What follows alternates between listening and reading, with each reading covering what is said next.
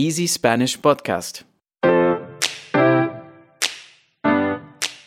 Hola, hola, Paulina. Hola, hola, Iván. ¿Cómo estás? ¿Cómo estás? Cuéntame.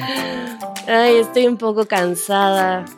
Siento que apenas estoy empezando mi día poco a poco porque ayer tuve un día muy, muy largo.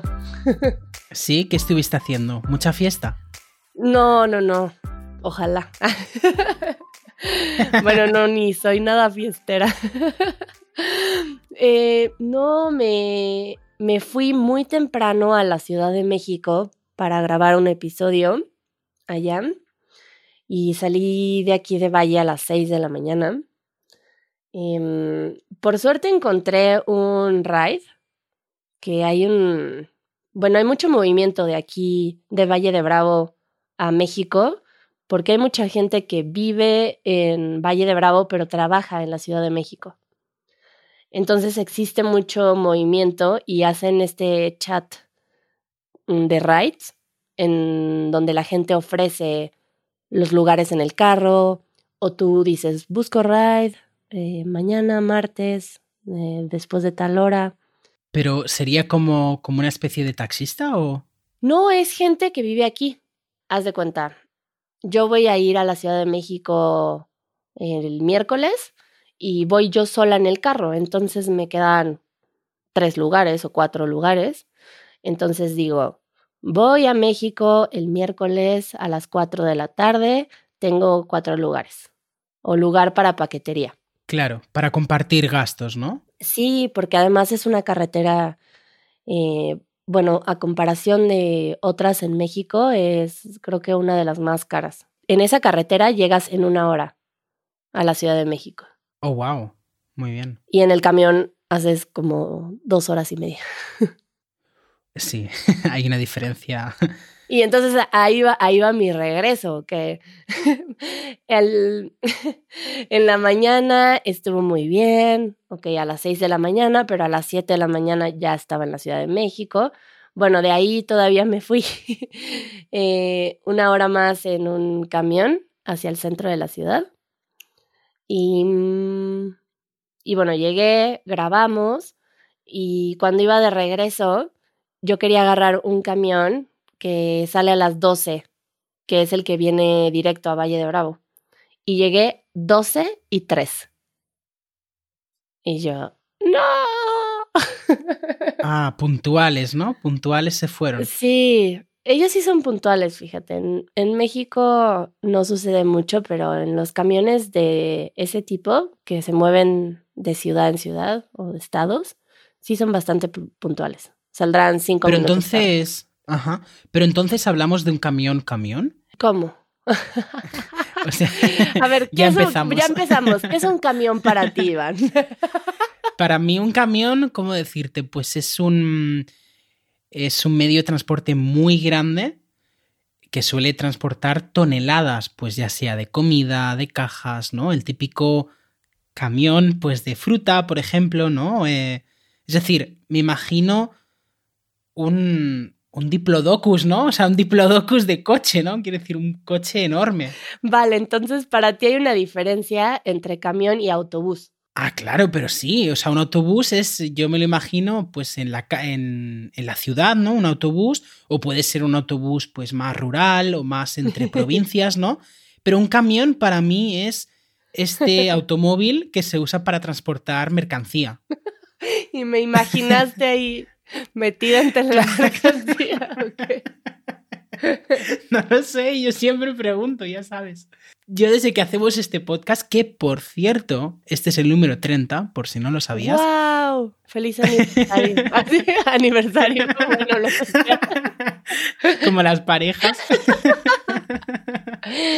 Pues, eh, claro, yo siempre te pregunto, digo, a ver, yo me estoy imaginando un camión, pero a saber lo que tú le llamas un camión, ¿no? Y eso por eso te preguntaba, ¿qué es para ti un camión? Ahora que me dices eso, a lo mejor de forma más oficial, sí existe esa diferencia, pero es muy normal que utilicemos la palabra camión para los autobuses, para movernos de un lugar a otro. Como, ah, no, no te preocupes, yo me voy en camión. Ah, wow. Entonces, em, tú puedes, eh, digamos, reservar un camión, lo que sería para mí un autobús, a través de este chat o lo del chat es solo para, digamos, conductores privados? No, lo, el chat está hecho entre amigos. Ah, vale. Es entre conocidos aquí. Es un chat de WhatsApp y es únicamente personas que se conocen entre sí de alguna forma. Pero son como 300 personas o no sé cuánto es el límite de WhatsApp. 200 y Oh, algo. wow. Eso es un círculo grande de, de amistades. sí, es como por recomendación o lo que sea, pero cuidan que sea seguro. Claro, eso es importante. Eso es importante porque sí que hay otras como aplicaciones, ¿no? Donde puedes buscar gente, oye, que voy de Cáceres a, no sé, a Barcelona, ¿no? Me lo invento. Pero claro, vas con alguien que no conoces. Ah, sí, claro. Digo, yo también he utilizado esas aplicaciones y también son bastante buenas y funcionan bien. Pero a mucha gente en México, sobre todo en México, les da mucho miedo moverse de esa forma. Claro, recuerdo el episodio que se hizo en YouTube sobre el tema de la inseguridad, ¿no? Y, y bueno, había diferentes em, opiniones, así que entiendo un poco. Además, creo que es mucho más fácil, ¿no? Si se queda siempre todo como en gente conocida. Sí, claro. Bueno, eso de la seguridad ya tendremos otro episodio porque yo me quedé pensando que sería algo algo de qué hablar. porque es muy complejo. Nos acostumbramos a vivir con, con esto alrededor. Em, pero en fin, entonces es un, es un chat privado entre conocidos para que te muevas de manera más rápida también y que se puedan reducir los gastos De la Ciudad de México a Valle de Bravo y de Valle de Bravo a la Ciudad de México. De acuerdo. ¿Y esos gastos te refieres a peajes? Sí, gasolina.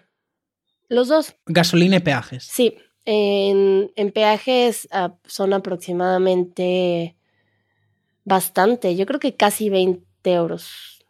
Y no es mucho, wow. mucha trayectoria. Claro, no es mucho, no es mucho trayecto. Para quienes no lo sepan, los peajes, porque creo que en algunos países no existen, los peajes son, eh, digamos, son barreras eh, que básicamente te van cobrando por cada eh, cierto, bueno, ciertos kilómetros que uno hace, ¿no? Es decir, si tú vas, como dice Paulina, ¿no? De Valle de Bravo a Ciudad de México, pues te vas a encontrar, me lo invento, varios peajes, pongamos tres, y cada peaje, que es una barrera simplemente donde tú tienes que pagar, te va a costar, pues, no sé, me lo vuelvo a inventar, 5 euros, ¿no? Y si no pagas, pues no pasas, a no ser que te vayas con la barra, con el coche, lo cual no es muy, muy conveniente, ¿no? Bueno, y por lo menos en México existen justamente autopistas libres, los llaman, así como me voy por la libre. Ajá. De hecho, hay una película mexicana que se llama Por la libre. Ah, sí, y hace referencia a la autopista. ¿La conoces? No, no la conozco, no la conozco. Bueno, no, no sé, es que luego también es muy difícil tener acceso a contenido de otros países, ¿no? Claro, estando en México, por ejemplo, es difícil ver cosas de, de España, ¿no? Y viceversa. Sí, claro. Entonces sería momento de contarles acerca del patrocinador de este episodio, que es NordVPN. ¿Tú conoces NordVPN? No, no, no, cuéntame, cuéntame. NordVPN eh, protege tu IP y te permite cambiar de ubicación virtual. Entonces puedes acceder a contenido de otros países, de más de 60 países. Wow. Entonces puedes ver series de todos lados, podrías ver tal vez esta película de Por la Libre, Claro. que luego te platicaré de ella. Es muy simpática, es buena. Oye, pues me la apunto. Así que es muy... Así que vayan a nordvpn.com diagonal Easy Spanish Podcast y pueden obtener un bono de regalo y un gran descuento en el plan de dos años. También para que ustedes puedan ver series y películas mexicanas y españolas. Oye, pues sí, eso, eso me la apunto yo. ¿Qué consejos damos por aquí? Porque yo estoy, vamos, con ganas de ver un montón de series de España. Pero oye, volviendo al tema, ¿no? De, De la los libre, peajes, del- de la libre, exacto. Eh, yo sé que alguna vez me has hecho algún comentario sobre el tema de las distancias en México, ¿no? Y yo siempre, pues, me han parecido, pues, distancias muy grandes, ¿no? Y me gustaría preguntarte, em, tú que has vivido pues tanto aquí en Europa, ¿no? En Alemania concretamente, y que estás ahora en México, ¿qué diferencias ves, eh, digamos, un poco culturalmente, ¿no? Porque yo sí que aquí en Alemania veo que la gente tiene mucho apego al coche. Es decir, creo que es una nación donde los coches eh, se aprecian mucho. Pero quiero saber un poco cómo es en, en México, ¿no? O qué diferencias viste tú. Pues lo que sí observo que sucede en México en cuanto al tránsito, llamémoslo tránsito local, en una ciudad, por ejemplo, sí noté que en Alemania o en otros lugares en donde he vivido, la gente suele vivir en un barrio o en una zona y trabajan en esa zona, viven en esa zona, sus amigos son de esa zona y es muy poco el movimiento fuera de esto. En México estamos muy acostumbrados a vivir en una zona, tal vez muy al norte de la ciudad, y tal vez trabajar muy al sur de la ciudad. Y a lo mejor son trayectos de dos horas por la mañana. Y para muchos, la gran mayoría de los mexicanos a lo mejor hacen dos horas, tres horas a su trabajo cada mañana. Wow, dos, tres horas. Me parece una burrada de horas. Em, sobre todo si lo comparo a, pues, a mi situación actual, ¿no? Que yo tengo como 15 minutos andando a mi trabajo. Pero claro, entiendo que al ser una ciudad tan grande, con tanta gente, estando en un país también de un tamaño considerable, creo que al final es algo normal, ¿no? O sea, para mí. Y también hay zonas, hay zonas, por ejemplo, muy pobres. Entonces, en esas zonas no hay tanto trabajo y se tienen que mover a zonas en donde hay más trabajo. Eso sucede mucho. Está como muy centrificado las áreas en donde hay más trabajo, donde hay más dinero. Eh, justo me estoy acordando de un documental, de una serie que vi hace unos años, está en Netflix si no me equivoco, y se llama Las ciudades más mm, pobladas del mundo, y el segundo episodio trata de, de la Ciudad de México. Ah, no lo he visto. Sí, pues es muy. Es bastante interesante, ¿no? Y muy curioso ver cómo, cómo cambian, porque lo mismo ocurre en, en Moscú, ¿no? Que quizás para moverte de una punta a otra de la misma ciudad necesitas como tres horas en coche y es algo normal, ¿no? Y para mí tres horas en coche es como irme a otra ciudad. Bueno, claro que depende del tránsito, de la cantidad de coches que haya, pero en México, en la Ciudad de México, son muchísimas personas y si te mueves a ciertas horas del día, es que vas a ir a 20 kilómetros por hora en el carro. claro, se pierde más tiempo en ciudad, ¿no? Que quizás pues en la, en la autopista, ¿no? Moviéndote de otra ciudad a otra, entiendo. Sí, por ejemplo, esto que sientes que es mucho que voy de Valle de Bravo a la Ciudad de México, si encuentro una buena hora, probablemente no sea tan grave. No es tanto trayecto en cuestión de, de horas, aunque es más trayecto de, en kilómetros. Pero muchas veces la gente tiene que contar con que pues va a haber mucho tránsito y van a estar en transporte público por un par de horas. y está el metro así, hay ciertas horas en la mañana y en la tarde.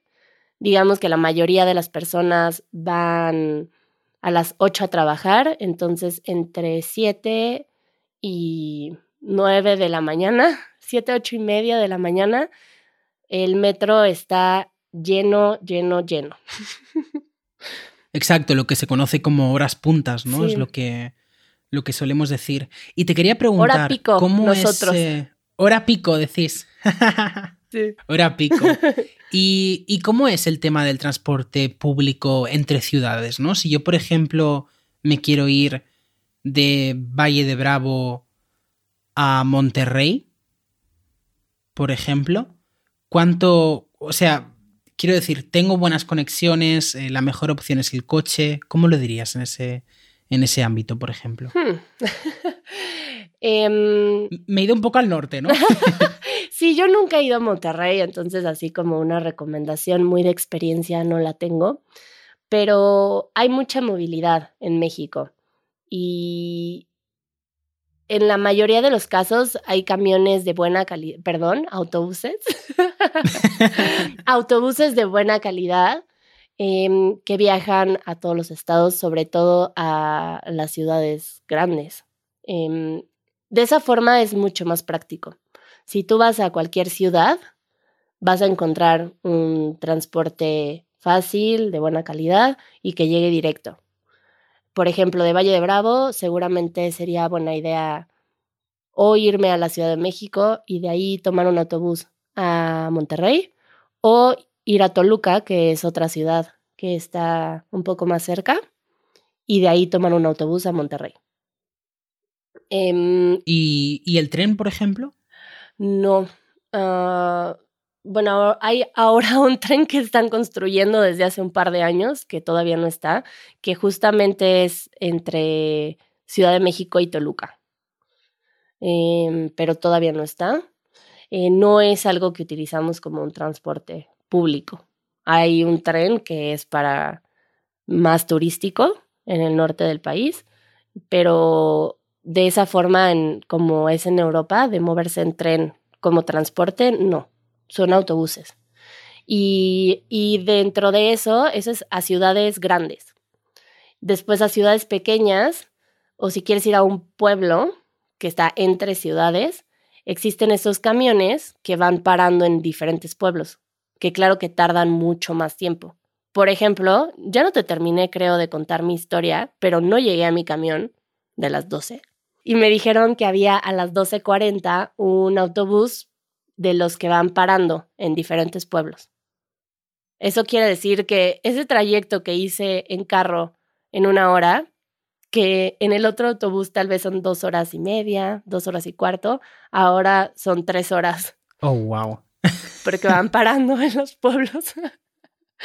Pero tuve que tomarlo porque tenía que trabajar aquí.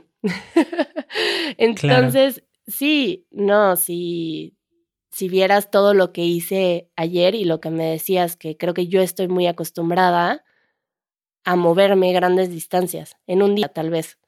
Desde que yo era, bueno, iba a decir pequeña, pero a los 18 años que me dieron un carro, yo vivía a aproximadamente 40 minutos de mi escuela y tenía que irme en carretera.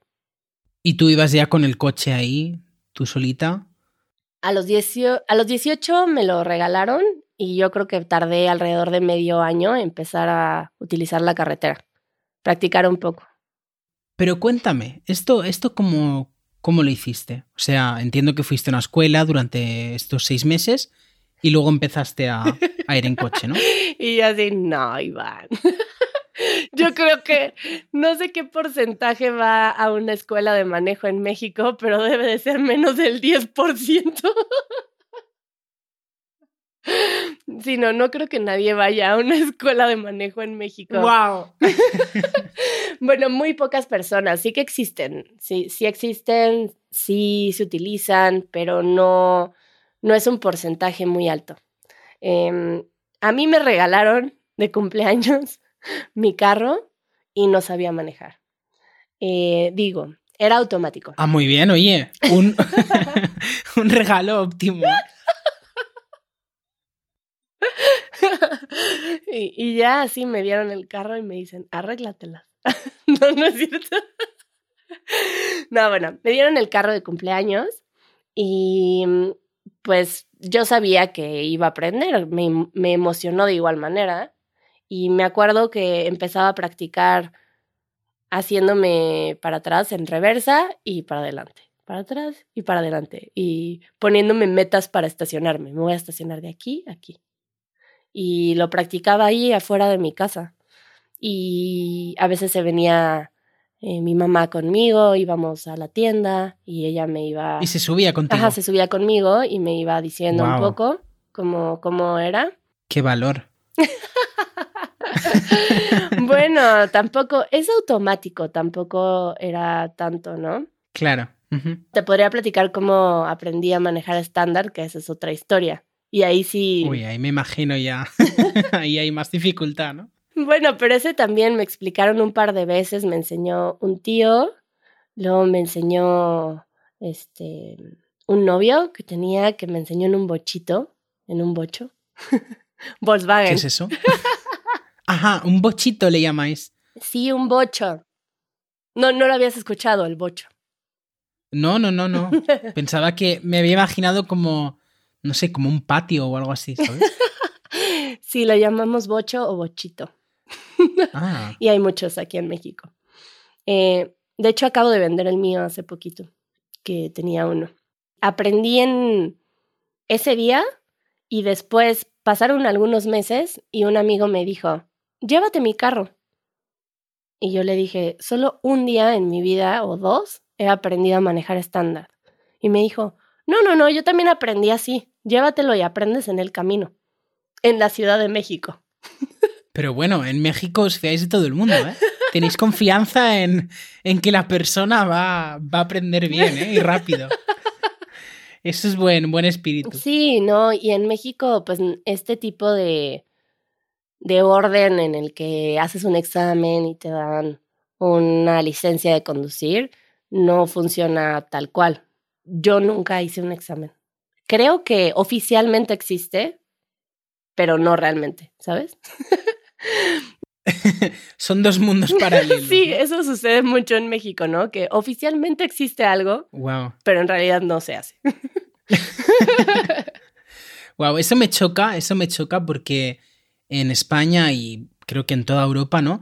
El tema del carnet de conducir es verdaderamente un negocio, ¿no? Y te tienes como que preparar o más o menos reservar, dependiendo de dónde vivas, ¿no? Sé que en ciudades grandes hay una lista de espera bastante amplia, ¿no? Bastante grande de gente que se quiere examinar. Quizás si te examinas en un pueblo, pues tienes menos tiempo de espera, ¿no? Pero normalmente tienes que hacer primero una prueba teórica, que al final es muy fácil porque es tipo test, ¿no? Al final lo que mucha gente hace es aprenderse las, las respuestas, no, no intenta aplicarle una lógica, porque hay algunas que verdaderamente no tienen lógica. Y esto yo lo he, lo he vivido con gente que tiene el carnet. Por ejemplo, mi madre, ¿no? Que mi madre conduce desde hace pues 30 años. Le di un examen de la DGT para, para hacer el examen y suspendió. O sea, que ahí le tendrían que quitar el carnet, ¿no? Es decir, por, por los conocimientos teóricos, ¿no? Si nos basamos en eso. Y luego se suele tener una prueba práctica, ¿no? Pues eh, sí, pero para acceder a la prueba práctica te hacen falta mínimo, creo que son como cinco clases prácticas que si no has conducido en tu vida, eh, mínimo son unas 20. Obviamente estoy hablando de términos muy generales, ¿no? Hay gente que se le da muy bien conducir, hay gente que se le da pues peor. Mucho tiempo me gustó, pero ahora prefiero, si alguien está disponible para manejar, que manejen ellos. eh, claro. Y, uh, pero me gusta tener un carro porque también, uh, en la, también en la noche no me puedo mover en transporte público en Valle porque no es seguro. Cuando se hace de noche, tengo un teléfono de un taxista que me lleva en caso de que sea necesario y que en él confío, pero de otra forma hay veces que me quedo a dormir en lugares por no regresar a mi casa. Entonces aquí en Valle sí me gusta tener carro.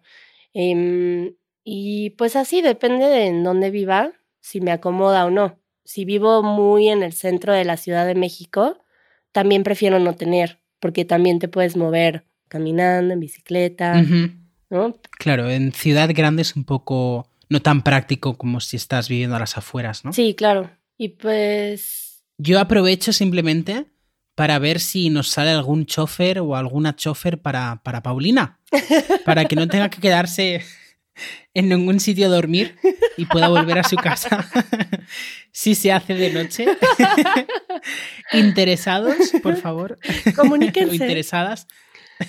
Manden su currículum y referencias. Bueno, también necesitaría el carro, si no, nada más llegan aquí y no hay carro que conducir. Así que con todo y carro. Es uno de los requisitos. Claro, claro. Chofer y, y, y, y, coche, por favor. Ah, me quedé pensando en que tú dices mucho conducir y yo nunca digo conducir. Decimos más manejar. Claro, para mí manejar es como o sea, sí, ¿no? Al final manejas el coche, o sea, no es como...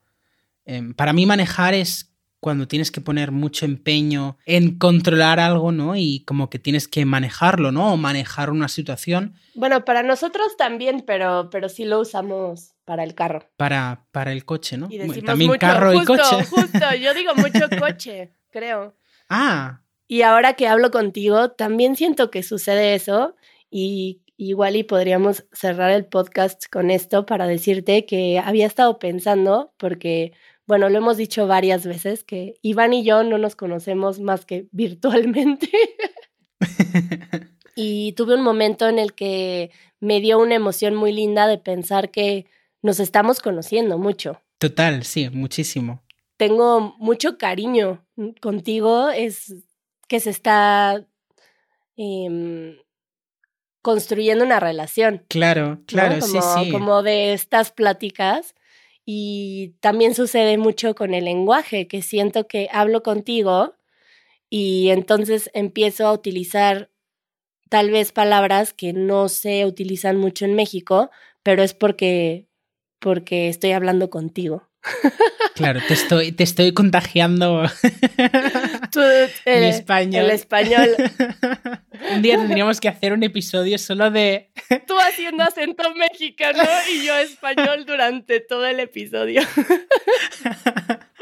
Sería muy, muy gracioso. Pero sí, eh, Pau, yo pienso lo mismo. eh, de verdad que tengo muchísimas ganas de que en algún momento podamos coincidir en algún lugar de, de este mundo, ¿no? Y, y nos podamos eh, conocer, incluso que podamos grabar un episodio estando en persona, ¿no? Creo que eso sería como súper divertido. Em, Sí, pero sí, el día eh, en que Paulina e Iván se conocen. Episodio 100. Sí. bueno, queda mucho, espero que sea, que sea un poco antes, ¿no? Ojalá, ojalá. Eh, muchas gracias, Iván. Sí, muchísimas gracias a ti eh, por todas las, las experiencias y mostrarnos todo ese lado de México que, que muchos desconocemos. Eh, me lo he pasado súper bien y nada, nos vemos a la próxima, espero. Nos vemos a la próxima. Bueno, nos escuchamos. Sí, nos escuchamos a la próxima. Vale, adiós. Adiós. Escucha el podcast de Easy Spanish todos los viernes en easyspanish.fm o a través de tu aplicación de podcasts favorita. Si quieres recibir transcripciones interactivas, acceso anticipado y material extra de nuestros episodios, asegúrate de unirte a nuestra membresía de podcast en Patreon. Así no solamente mejorarás tu experiencia de aprendizaje, también nos ayudarás a seguir haciendo posible este proyecto. El link lo encuentras en la descripción.